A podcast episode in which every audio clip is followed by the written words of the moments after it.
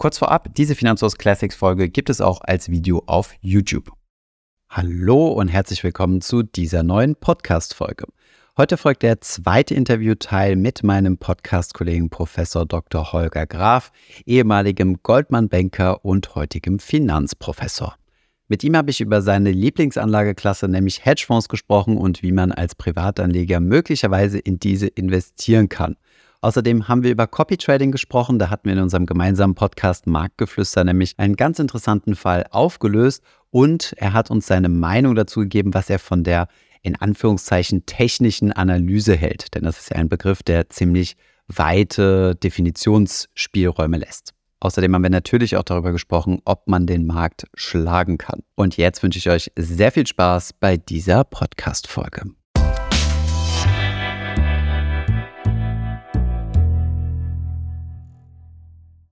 Was sind denn erstmal Hedgefonds? Die Definition ist tatsächlich. Das ist ja so ein, äh, ja. Sorry, ein Lieblingsthema von dir, ne? eins meiner absoluten Lieblingsthemen. Okay. Ähm, neben Geldpolitik. Mhm. Aber die Definition ist tatsächlich nicht so einfach. Also grundsätzlich steht Hedge für Absicherung und dementsprechend kann man vielleicht ableiten, so der traditionelle Hedgefonds hat eigentlich erstmal die Strategie, auf, auf keinen Fall, ähm, auf keinen Fall Geld zu verlieren. Ähm, Gibt es ja auch die ein oder anderen deutschsprachigen Manager in dem Bereich, abgesichert gegen alles, auch gegen Rendite.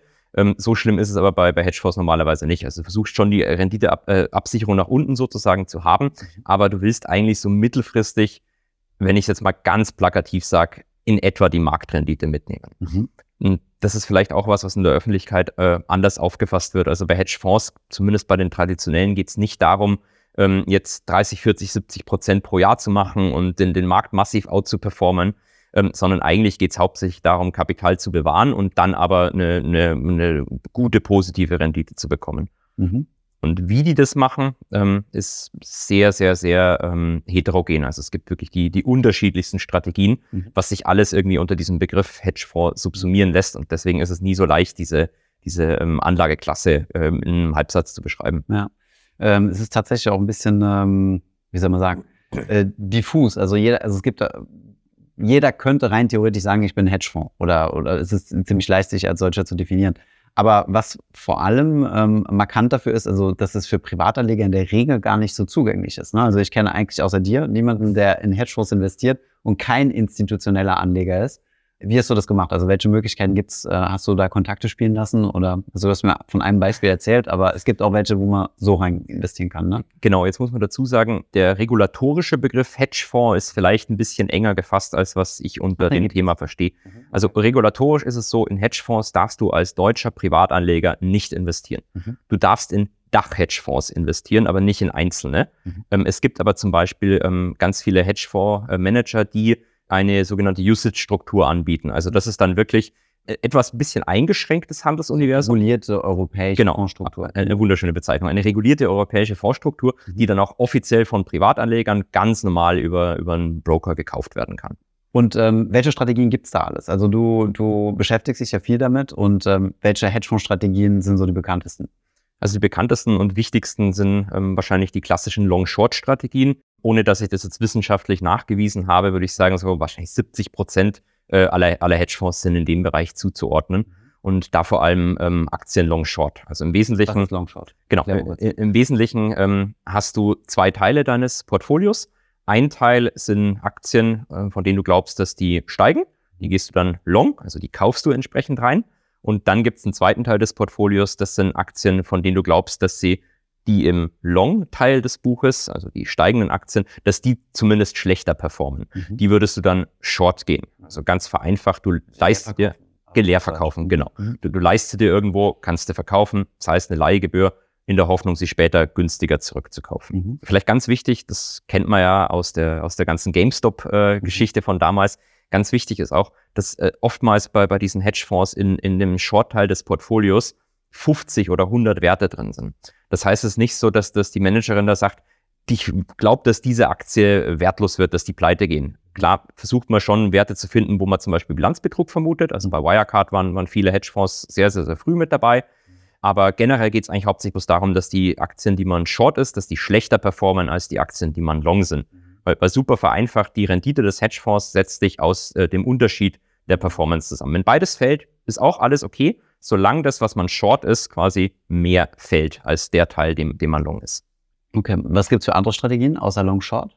Ähm, was immer noch ganz witzig ist, sind die, sind die Aktivisten. Ja. Da kennt man ja auch von ein paar, Bill Eggman, Carl Icahn, mhm. ähm, Betting on Zero, ähm, guter Film oder Dokumentation. Verlinken wir. Kann, kann genau verlinken. Das sind Manager, die kaufen sich in Firmen ein und wollen dann wirklich aktiv ähm, die Geschäftspolitik verändern dem man sagt, ihr müsst unbedingt einen Teil, ähm, einen Spin-off machen, also ausgliedern in eine Tochtergesellschaft oder ihr müsst unbedingt die Strategie ändern und äh, euer Geschäft in, in Europa schließen, weil das ist unprofitabel. Also solche, solche Beispiele. Mhm. Ähm, das sind auch die, die man medial wahrscheinlich am meisten immer sieht, weil deren Hauptbusiness ist eigentlich, ähm, medial aufzutreten, um entsprechenden Druck auf das Management dieser Firmen auszuüben. Mhm. Das heißt, ähm, die kaufen sich einen gewissen Anteil von der Firma. Das hat man jetzt zweimal gesehen von einem bekannten äh, Hedgefonds äh, Hindenburg Research, haben wir im Podcast ein paar Mal drüber gesprochen. Äh, Adani-Gruppe haben die angegriffen, ne? also ein großes äh, indisches Konglomerat und vor kurzem äh, die Firma Block, äh, wo der Twitter-Gründer, ähm, also da, der das gegründet hat. Also das sind tatsächlich die Strategien, die man so am meisten sieht. Ne? Äh, wobei bei dem man sagen muss, diese nochmal ganz speziell, das sind, das sind Shortseller. Also die setzen eigentlich ausschließlich darauf, dass, dass irgendwelche Aktien fallen. Ähm, und äh, Hindenburg zum Beispiel ist äh, regulatorisch eigentlich, eigentlich tatsächlich gar kein Hedgefonds, sondern die investieren ihr eigenes Geld. Woher sie das haben, ist wieder eine andere Geschichte. Mhm. Aber ich kann quasi jetzt keinen Anteil an, an Hindenburg einfach so mhm. kaufen. Okay. Aber genau, Shortseller werden, werden auch eine bekannte ähm, Strategie in dem Bereich, ähm, die medial auch immer in der Öffentlichkeit steht. Und ähm, vielleicht äh, noch ein Beispiel von, von einer etwas nerdigeren, nerdigeren Sache wären sogenannte Special Situations. Mhm. Also das ist beispielsweise so, du ähm, äh, irgendeine Firma spaltet sich auf oder, ähm, oder noch, noch besser, eine Firma will eine andere Firma übernehmen. Nehmen wir vielleicht den, das Beispiel. Es ja. geht auch ein bisschen ins Aktivistische rein, aber kann man wahrscheinlich auch ein bisschen davon grenzen. Ähm, dann sagt so ein Hedgefonds zum Beispiel, die Firma, die übernommen werden soll, da kaufe ich mir jetzt einen Anteil und versuche dann einen höheren Preis äh, rauszuholen, mhm. indem ich sage, ich kaufe mich da ein, nee, lieber Anleger, verkauf bitte auf keinen Fall an Siemens oder sonst wen. Wir müssen da nochmal 10% mehr rausholen. Und das hast du, glaube ich, bei allen größeren öffentlichen Übernahmeangeboten. Ne? Also ich glaube, in Deutschland hatten wir da, war doch auch mal, glaube ich, ein Hedge schon mit drin bei, als die Comdirect komplett übernommen werden sollte von der Commerzbank. Da gab es so einen, der da was ausgehandelt ich hat. Ich glaube, Pet Petreus Advisors hießen die. Das, das äh, war, glaube ich, auch kein externes Geld, sondern ein eigenes. Aber ja, die haben sich dann da reingesetzt, haben eine Website gegründet und gesagt, liebe Privatanleger, verkauft nicht an die, an die Commerzbank. Wir holen dann Preis. zu diesem Preis, wir holen dann einen höheren raus. Ähm, haben sie, glaube ich, auch, aber nur fürs eigene Aktienpaket. Mhm, genau. Das war auch ein bisschen kritisch gesehen. Ähm, genau, okay, interessant. Und jetzt kommen wir wieder zu deinem Portfolio zurück. Du hast gesagt 70-30. Ähm, wie ist das zu verstehen? Ähm, das ist so zu verstehen, dass, dass ich äh, 70-30 natürlich ein bisschen zum Spaß gesagt habe, um dich ein bisschen zu ärgern. Natürlich. Ähm, dass 70 Prozent sind eher äh, unkorrelierte Strategien. Mhm. Also das wäre zum Beispiel jetzt ähm, was wir gerade gesagt haben, so Special Situation Fonds oder auch ganz witzig Kapitalstruktur Arbitrage, wo du dann sagst, du kaufst irgendwie eine Anleihe und shortest die Aktie von derselben Firma dagegen, setzt du auf relative Preisunterschiede. Ähm, alles, was, was irgendwie jetzt mit, mit einem breiten Markt weniger zu tun hat. Vielleicht nochmal einen Schritt zurück, unkorreliert. Was bedeutet das? Also, ähm, du hast Statistik als, äh, als Hintergrund. Aber ähm, für die Leute, die es nicht wissen, was, wie würdest du das genau verstehen und warum ist Unkorreliertheit was Gutes äh, im Finanzbereich oder so beliebt? Also unkorreliert ist natürlich als Statistiker erstmal die Antwort, ist keine lineare Abhängigkeit. Mhm. Aber ich formuliere es jetzt allgemeiner und sage Strategien, die mit einem breiten Markt weniger zu tun haben. Also im Prinzip, wenn der, wenn der Markt 10% fällt, dann würde eine unkorrelierte Strate äh, Strategie oder Struktur halt im Zweifelsfall nicht diese 10% fallen, sondern vielleicht 3% steigen, 1% fallen, 7%. Also hat, hat einfach nichts damit zu tun. Mhm. Es gibt also quasi keinen Zusammenhang, was man genau. bei Aktien viel sehen kann. Ne? Wenn der gesamte Markt abrauscht, weil gerade irgendwie Krise ist, dann fallen ja alle Aktien und nicht, äh, also die meisten Aktien, sagen wir es mal so. Ja. Und ähm, was man halt sucht, ist halt möglichst irgendwas in den Cocktail, in den Depot-Cocktail dazu zu mischen, was das irgendwie so ein bisschen ausgleicht. Ne? Genau. Weil man vielleicht aufpassen muss, ähm, wenn der Aktienmarkt 20 Prozent abrauscht, dann will natürlich jeder unkorreliert investiert sein. Wenn der Markt aber 20 Prozent steigt, würde halt eine unkorrelierte Strategie nicht 20 Prozent steigen, dann will sie halt keiner haben. Mhm, mhm. Ja, stimmt. Das heißt, nach unten hin möchtest du nur eine Unkorreliertheit haben. Ja. Genau, aber wenn man, wenn man sich quasi auf solche Strategien einschießt und sagt, man möchte sowas ins Depot nehmen, dann darf man sich halt nicht ärgern, wenn der Markt 20 Prozent hochgeht und das Depot das dann halt nicht entsprechend mitmacht. Mhm, okay. Das heißt, das ist das Risiko, was du mit deinem 70 Prozent Teil eingehst, dass äh, wenn äh, die Aktienmärkte wieder to the moon gehen, dass du dann nicht, nicht mit dabei bist. Genau, sondern die Idee ist halt wirklich so, sagen wir mal, konstant eine stabile Rendite zu bekommen, mhm. unabhängig davon, was, was, was der Aktienmarkt eigentlich macht. Okay, verstehe. Und warum? Also du bist ja noch verhältnismäßig jung ähm, und äh, brauchst ja sowas noch nicht, oder? Also im Sinne von stabile Rendite. Und du bist sogar noch verbeamtet, das heißt, äh, du hast ja eigentlich gar kein Risiko. Warum? Stimmt. Eigentlich könnte ich doch den Zehnerhebel mit dem ganzen Vermögen kaufen. Ja, eben, sag ich doch, oder? Ich, ich weiß es nicht. Ich bin vielleicht ein bisschen äh, risikoaverser als. Ähm, sagt ja und investiert in Hedgefonds. Sagt, ja, mhm. aber Hedgefonds sind ja, wenn man, sie, wenn man sie richtig selektiert, sind sie ja auch eigentlich relativ konservative und langweilige Produkte. Mhm. Äh, Wenngleich es natürlich auch immer wieder mal Fonds gibt, die von, von 100 auf 0 innerhalb von einem Tag fallen, wenn sich da jemand massiv verspekuliert hat und du kein Risikomanagement drin mhm. hattest. Okay. Das sind die unkorrelierten Assets, der 70 Prozent Teil. Was sind die 30? Äh, die 30 Prozent sind jetzt schon fast langweilig. Das sind, sind ein paar ETFs dabei sind aber auch ein paar ähm, long-only aktive Fonds dabei. Mhm. Also ähm, das, was, was du, glaube ich, am, am überhaupt nicht magst. Long-only ETF? Äh, äh, aktive Fondsmanager, die so. nur lang, äh, äh, lang, sage ich schon wie die Mauerstraße, mhm. die, nur, ähm, die nur Aktien kaufen und nicht nur irgendwas shorten dagegen. Okay, verstehe. Und ähm, aber du hattest vorher auch ein ziemlich ähm, sogar sehr breites äh, Einzelaktienportfolio. Ich glaube mit über 100 Werten ja. drin. Ähm, warum hast du das aufgelöst? Das hat einfach mit meinem, mit meinem privaten Hintergrund zu tun. Mhm. Ich bin äh, letztes Jahr äh, doppelter Vater geworden und habe dann, also bin da sehr naiv rangegangen und dachte mir, ähm, hier Elternzeit, kannst du in Ruhe arbeiten, machst ein bisschen Duzi-Du zu den Kindern mhm. und dann, dann hast du wieder Zeit für deine, für deine Aktien und Co. Ähm, Aber über 100. Also, äh, äh, es war auch dann nicht ganz so. Und ich habe einfach gemerkt, dass es von der Zeit her nicht geht. Das war, war, war ein schönes Hobby ähm, was ich ein paar Jahre lang äh, gemacht habe, einfach weil es mir extrem viel Spaß gemacht hat, äh, einzelne Aktien zu selektieren, äh, die Bilanzen anzuschauen, die Geschäftsberichte zu lesen. Mhm. Es gibt auch viele Synergieeffekte zu, zu meinem normalen Beruf. Aber äh, langfristig war es den, den Aufwand ähm, nicht wert, beziehungsweise vor allem nicht, nicht, nicht tragbar mehr mit der Zeit. Mhm, ja. Äh, und da war, du bist auch ziemlich tief rein, ne? Also anders als man das jetzt, ähm, du würdest dich ja auch unter anderem als Finanzinfluencer bezeichnen. Mit A am Ende. Genau, machst du immer ganz gerne auf Instagram. Und ähm, aber du hast ja, du bist ja schon sehr tief in sehr viele Unternehmen reingegangen. Also was ich üblicherweise so von Instagram kenne, ist, dass so die Typ, die klassischen Aktien so, die, die, die durchs Dorf getrieben werden sozusagen, ne, die, die sich jeder anschaut und jeder hat eine LVMH im Portfolio, weil, weil das der, derzeit gerade so gang und gäbe ist. Aber du hast ja wirklich sehr kleine Nischenaktien rausgefunden, die man über die klassischen Broker gar nicht so kaufen kann. Das fehlt dir nicht. Ein bisschen fehlt es mir schon und ich habe auch die Tendenz vielleicht, immer wieder sage ich mir, nimm dir noch 20 Werte, fahr, fahr so ein ganz kleines Einzelwertedepot zum Spaß noch nebenbei. Mhm. Vielleicht mache ich das auch, ähm, aber die, die 100, glaube ich, werden es jetzt erstmal nicht mehr werden. Und warum hast du dann eingangs gesagt, dass so ein, so ein diversifiziertes ETF-Portfolio für die meisten Menschen sinnvoll ist? Also hat's, ähm, glaubst du daran, dass man den Markt outperformen kann oder nicht? Also grundsätzlich den Markt out zu performen für kurze Zeit ist einfach. Du kaufst halt irgendwelche Aktien und wenn es Glück hast, klappt es, wenn es Glück hast, klappt es nicht. Mhm. Kann man konsistent über eine lange Zeit den Markt risikogewichtet out zu performen, also nicht mehr Risiko als der Markt mhm. zu nehmen. Es gibt ein paar Manager, die das tatsächlich seit 20 Jahren schaffen, mhm. aber, und das muss man halt auch dazu sagen, das sind die wenigsten.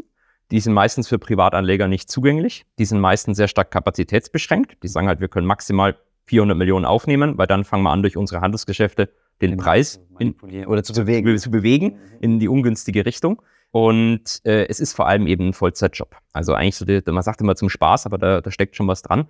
Ähm, wenn du wissen willst, ob ein, ob ein aktives Management gut ist oder nicht, geh auf die Homepage. Und wenn die Homepage mehr ist als einfach eine Landingpage mit einem Impressum, mhm. dann ist die Performance meistens schlecht. Die verbringen ähm, zu viel Zeit auf Marketing. Die, die verbringen, genau, mhm. weil die Frage ist halt, wie verdienst du Geld? Du hast zwei Wege, Geld zu verdienen. Entweder indem du Performance generierst und so die Assets langfristig vielleicht ein bisschen wachsen lässt, oder du wirbst einfach möglichst viele Kundengelder ein, auf die du dann eine prozentuale Fee verdienst, die deutlich größer ist als die von ETFs. Und die meisten konzentrieren sich halt auf Zweiteres. Mhm. Und da kommt natürlich auch viel, viel Underperformance zustande, wenn ich einfach den ETF nachkaufe mit höheren Kosten das ist halt der klassische aktive Fonds, den man bekommt, dann mhm. braucht man sich nicht wundern, wenn die dann natürlich deutlich schlechter performen. Ja.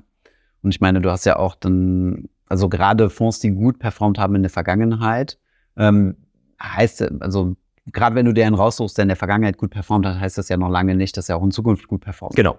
Ähm, auch aus dem Hintergrund, weil wir haben das jetzt an verschiedenen Stellen schon mal beobachtet, ne, von schlecht laufenden Fonds, wo der Fondsmanager den dann einfach platt macht und einen neuen aufsetzt, einfach um einen ganz neuen Track Record zu haben. Ähm, ja, und ähm, auch das Thema Volumenbeschränkung, was du mal gesagt hast, da hatten wir im Podcast ja Folge 33 äh, ein ausführliches Thema gemacht zum Thema Copy Trading. Vielleicht noch mal ganz kurz dazu, weil ich finde das eigentlich ein ziemlich äh, interessantes Thema. Darf ich nur den einen Satz noch beenden? Klar, logisch. Management, also kann man outperformen. Ähm, ich, ich würde es eben, wie du sagst, 99,9 Prozent der Leuten nicht raten, weil erstens die Wahrscheinlichkeit, dass, dass ihr selbst den Markt outperformt, sehr niedrig ist. Mhm. Ähm, ihr hört halt nur von denen, die outperformt haben, weil alle anderen aufgegeben haben. Mhm. Und ähm, es, es lohnt sich auch vom Aufwand nicht. Normale Menschen haben ja auch noch einen Job nebenbei ähm, und können sich nicht zu 100 Prozent aufs Portfolio konzentrieren. Ich als Beamter kann das natürlich auch nicht. genau. Äh, ansonsten eine gute Herangehensweise, was die meisten Leute bei uns in der Community machen, ist ein Core-Satellite-Portfolio. Ja. Also, dass du einfach so einen Kern hast ähm, von, äh, von ja, breit gestreut und dann die anderen Aktivitäten so zum Spaß drumherum. Ja, super spannend. Ähm, vielleicht noch mal ganz kurz zum Copy Trading, mhm. ähm, weil, weil du ja eben gesagt hast, Volumenbeschränkung. Da ähm, wurden wir ja nach einer Aussage, die Markus gemacht hat im Podcast, nicht weil ich, ähm, angegriffen von einem Copy Trader, der gesagt hatte, das ist alles Blödsinn, das, was wir erzählen und äh, dass man natürlich äh, krasse Outperformance liefern kann. Und er hat uns dann auch mit Screenshots versorgt, wie das geht und dass er auch tatsächlich wie viel 100% Rendite? Ich weiß gar nicht mehr. Äh, das waren, glaube ich, 1500% Rendite. In anderthalb Jahren oder so. Ja, ungefähr. Ein bisschen weniger sogar, genau. glaube ich, der Zeit. Und da haben wir dann mal ein bisschen auf den Zahlen geführt, um rauszufinden, dass das ja eigentlich mit dem Volumen, was er macht, gar nicht geht. Und das ist halt so ein, so ein, wie hast du das genannt, so ein Coin-Flipping-Sache ist. Ne? Also, dass er quasi jeden Tag das gesamte äh, Volumen ähm, riskiert so extrem vielleicht nicht, aber ähm, das sind halt oftmals Strategien, die auf ähm, kleine äh, Bewegungen intraday setzen. Und ähm, das, das generelle Problem ist, eine kleine Bewegung, ähm, damit du da entsprechend Rendite generierst, brauchst du natürlich einen ziemlich hohen Hebel. Mhm. Und dann kommt das Problem rein, dass du, wenn du mit einem hohen Hebel auf eine kleine Bewegung setzt, eigentlich ab einem bestimmten Volumen, das du insgesamt managst, und das ist ein einstelliger Millionenbereich im DAX, was, was tendenziell maximal geht, mhm. vielleicht sogar eher auch noch am unteren Ende, mhm. ähm, dass, dass du ansonsten anfängst, den Markt in dich, äh, eine für, für dich ungünstige Richtung zu bewegen. Mhm. Also diesen speziellen Fall, da war es so, dass ähm, äh, der, der, der Händler mit einem ähm, Broker gehandelt hat und äh, Hebel 1000, der, der Broker, der ähm, sagen wir, eher im Ausland sitzt. Mhm. Und ähm, wie der das gemacht hat, der Broker, keine Ahnung. Aber was der Broker sicherlich nicht gemacht hat, ist, diese Geschäfte abzusichern. Mhm. Also wir hatten ja vorher über Weil der Markt dafür nicht groß genug genau, ist. Ne? Genau, wir, wir hatten ja vorher über die Derivate gesprochen. Wenn, wenn Goldman oder äh, eine, sonst eine Bank ein Derivat verkauft, sichert sie das eigentlich immer in der einen oder anderen Form ab diese Geschäfte, die, die wir da in dem Podcast angeguckt haben, die wären unmöglich abzusichern gewesen. Ich habe mir das einmal angeschaut. Äh, der, der, der Händler würde an einem Tag äh, über zehn Prozent vom gesamten Eurex-Volumen im DAX-Future bewegen. Mhm. Jetzt muss man dazu sagen, es gibt nicht nur die Eurex, es gibt schon, Liquidität ist ein bisschen größer, aber äh, es ist sehr, sehr unwahrscheinlich, dass äh, dieser Broker das tatsächlich abgesichert hat, sondern der Broker hat wahrscheinlich drauf gesetzt, ein Großteil aller CFD-Kunden, 80, 90 Prozent oder mehr, verlieren langfristig Geld. Dann sichere ich halt einen großen Teil von denen nicht ab. Dann ist deren Verlust letztlich, letztlich mein Gewinn. Ja. Äh, hoffentlich war das jetzt nicht zu viel Fachwissen oder äh, Fachbegriffe. Ähm, jedenfalls, wir haben uns das Thema angeschaut ähm, zum Copy Trading, weil super viele Leute immer nach Copy Trading gefragt haben. Und es gibt sehr, sehr viele äh, Social Media Accounts, äh, die dann gerne mal mit äh, schönen Autos, Uhren und Privatjets äh, hier und da sich zeigen. Und deswegen haben wir uns das ein bisschen intensiver angeschaut, beziehungsweise du hast eigentlich eher mal nachgeforscht und nachgerechnet, wie das möglich ist. Und lustigerweise, gerade in dem Moment, wo du dir das Portfolio angeschaut hast, ist es an dem Tag zehn Prozent abgerauscht. Und ähm, 10% auf die Gesamtperformance, wo bemerkt, das heißt, alle die Leute, die in der Zeit ein bisschen weiter hinten eingestiegen sind, haben viel herbere Verluste eingefahren. Und seitdem ist diese, ist diese Copy-Trading-Aktivität, glaube ich, deutlich, äh, hat an Luft verloren. Ne? Was in dem konkreten Fall dran lag, dass ähm, äh, der, der Broker wohl einen Stop-Loss ausgeführt hat zu einem deutlich, deutlich ungünstigeren Kurs als eigentlich angezeigt. Und der Broker kann das halt immer rechtfertigen. Im Zweifelsfall sagen ja, das hohe Volumen rechtfertigt diesen, diesen deutlich schlechteren Kurs. Ja. Ähm, wenn man jetzt äh, böse Zungen würden unterstellen, der Broker hat einfach die, die ganzen Gewinne der Kunden, waren die Verluste des Brokers oder des Market Makers dahinter, wer auch immer das dann ist. Und ähm, wollte man halt nicht tragen und hat sich so einen Teil zurückgeholt. Ja. Weil ich glaube, das ist das Problem bei, bei diesen Plattformen, spielst du letztlich immer gegen den Market Maker und nicht gegen den realen Markt. Du setzt halt darauf, dass du besser anlegst oder intraday dann deine Preise hin und her schiebst, als ähm, dieser eine Mensch, der beim Market Maker da ist. Das ist ein, letztlich ein Kampf von zwei Leuten. Und das, das, kann man sicherlich auch mal eine Zeit lang gewinnen. Das Problem ist halt, der Market Maker sitzt immer am längeren Hebel und kann dich halt wie in dem Fall dann im Servicefall einfach ausstoppen, wenn er keine Lust mehr hat. Und mit dieser Plattform meinst du CFD-Handelsplattform, ne? Also typischerweise dort, wo man also CFDs Contracts for Difference handeln ja. kann. Da spielst du halt genau gegen den Broker, wie du es gerade gesagt hast. Und das muss ja in, in, Deutschland zumindest auch gelabelt werden. Ne? Du siehst ja dann auf der Webseite auch immer ähm, die Verlust. Äh, äh, Quoten, also da ja. steht dann sowas wie äh, 82 Prozent aller Anleger verlieren bei uns Geld. Ne? Also mit, äh, das muss quasi wie beim Rauchen angezeigt werden. Genau, richtig ähm, habe ich zum Spaß früher auch immer gesagt, sollte man bei den strukturierten Produkten auch irgendwie äh, so als Warnung noch dazu zeigen. Mhm. Wobei man sagen muss, wenn, wenn, wenn du über einen deutschen, äh, über eine deutsche Bank, nicht die deutsche Bank, aber einen deutschen Broker CFD handelst, mhm. dann ist das meistens schon mal was anderes. Dann ist es eher wie die Zertifikate. Das, glaube ich, ein Großteil der, des CFDs-Geschäfts in Europa macht die Société Générale, mhm. ähm, die ich vermutlich falsch ausgesprochen habe als Nicht-Franzose. ich sage einfach die SocGen und die werden das natürlich absichern am Ende. Das mhm. heißt, ähm, das, das, das, das ist vielleicht nochmal ein bisschen was anderes, wenn gleich es dasselbe Problem ist, du machst auf Dauer eigentlich Verlust als, als Nichtsdestotrotz spielst du nicht gegen den Markt, sondern gegen, genau. gegen deinen Broker. Ne? Genau. Der sich jetzt nach hinten über die Stockchain absichert genau. oder nicht, ist ja wieder eine andere Frage. Mhm, okay, ja, spannende Sache. Kommen wir noch zu einem weiteren Lieblingsthema von dir, Zinspolitik. Sprechen wir auch extrem viel im Podcast immer wieder drüber. Zinsen hoch, Zinsen runter. Ähm, da hat sich ja jetzt äh, ziemlich viel getan in letzter Zeit. Ne? Wir kamen ja jetzt aus fast einem Jahrzehnt Niedrigzinspolitik äh, und dann sind die Zinsen hoch, was äh, für ziemlich viel Content gesorgt hat, äh, an den verschiedenen Stellen ist da ein bisschen was angebrannt. Du verfolgst das ja ziemlich äh, passioniert, das Thema Zinsen.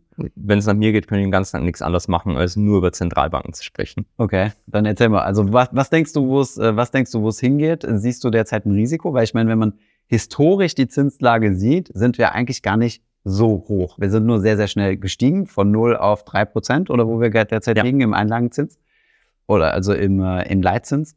Ja, aber du und so, aber auch der Markt gehen ja davon aus, dass wir in Zukunft wieder steigende Zinsen sehen, spätestens Fall, Jahresende. Fallende.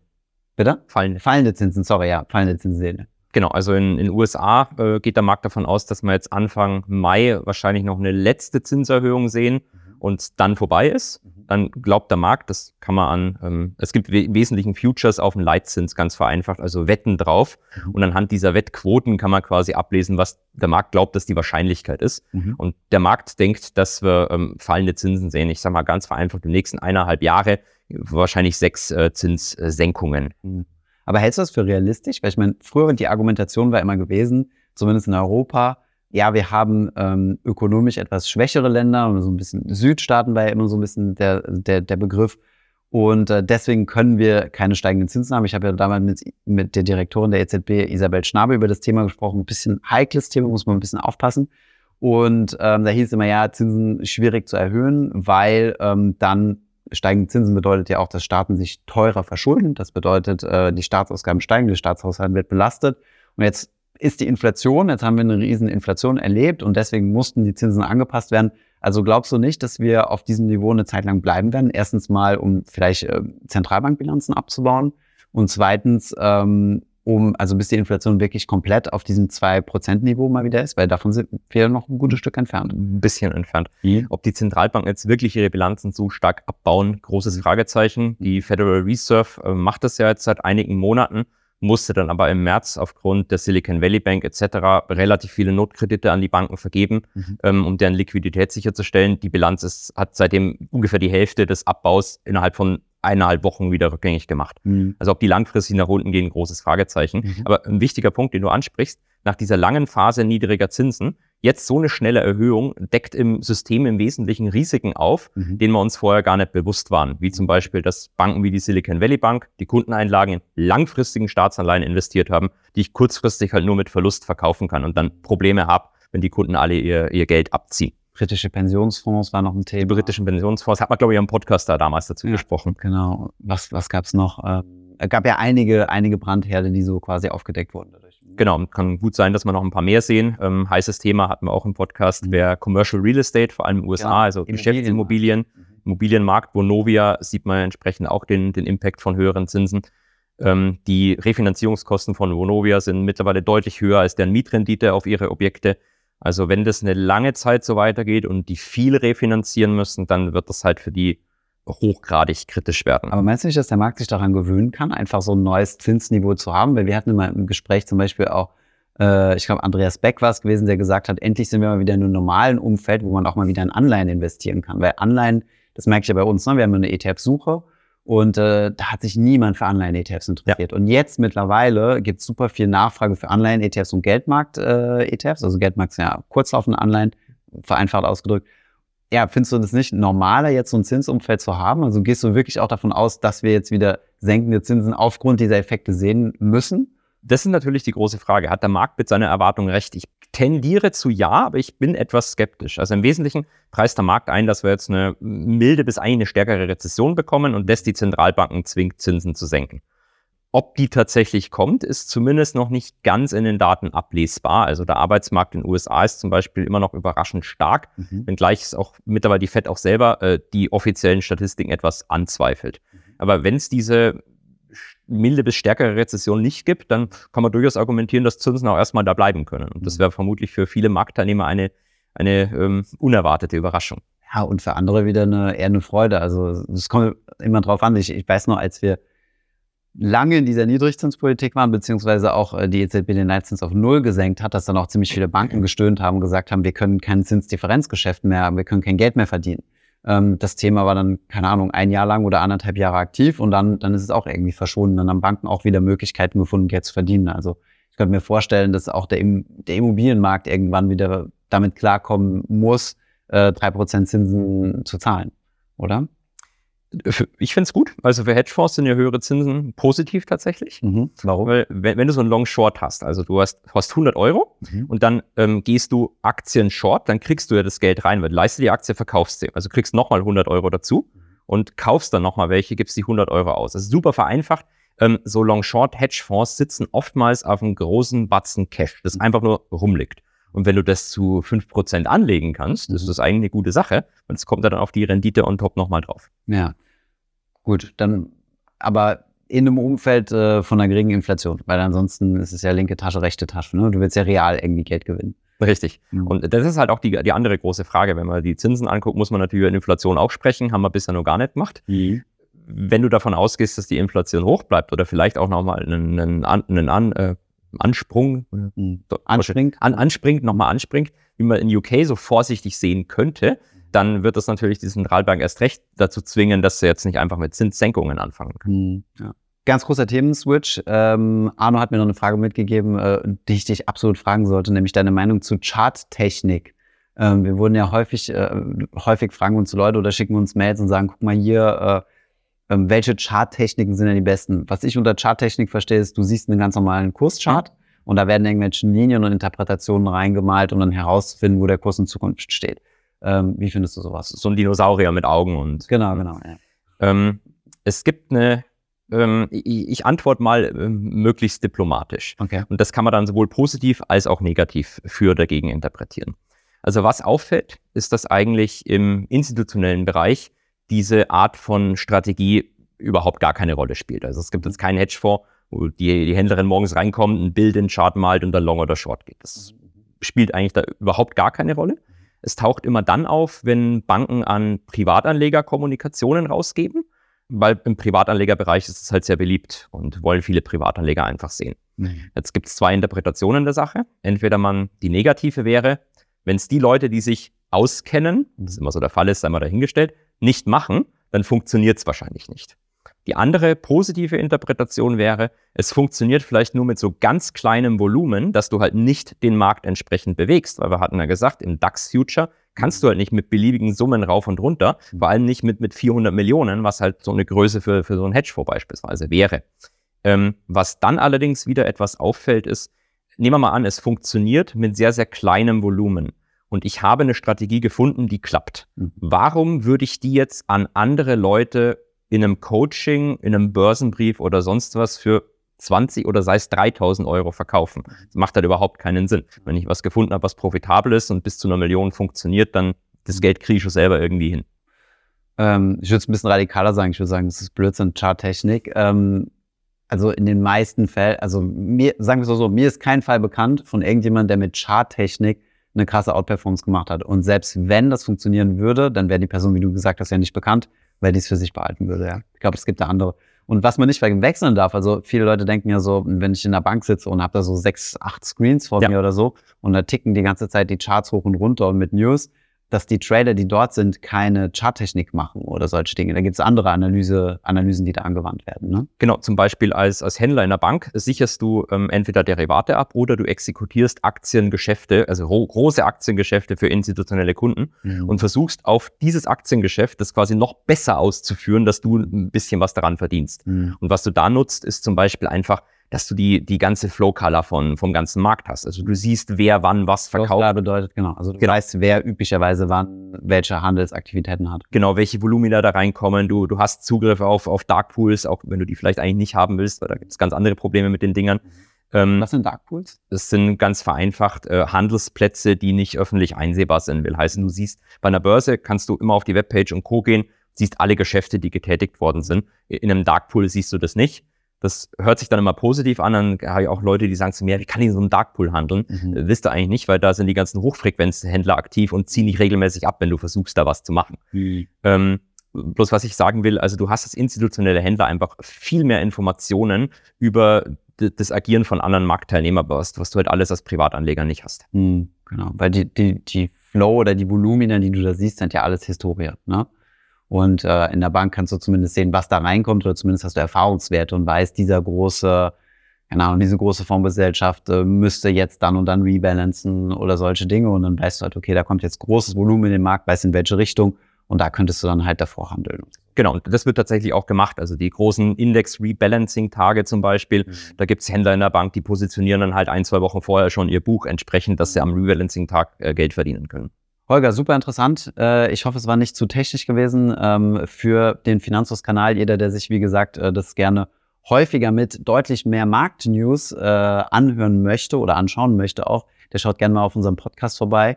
War auf jeden Fall eine Freude, dich kennenzulernen, mal in live, in echt. Bisher haben wir nur die Folgen zusammen gemacht und ich fand es ein gutes Interview. Mir hat sehr viel Spaß gemacht, Thomas. Ich habe noch eine Frage an dich am ja. Ende. When Lambo? Irgendwann, wenn du mir den nächsten YOLO-Trade empfiehlst. also danke. Mach's gut. Ciao. Ciao.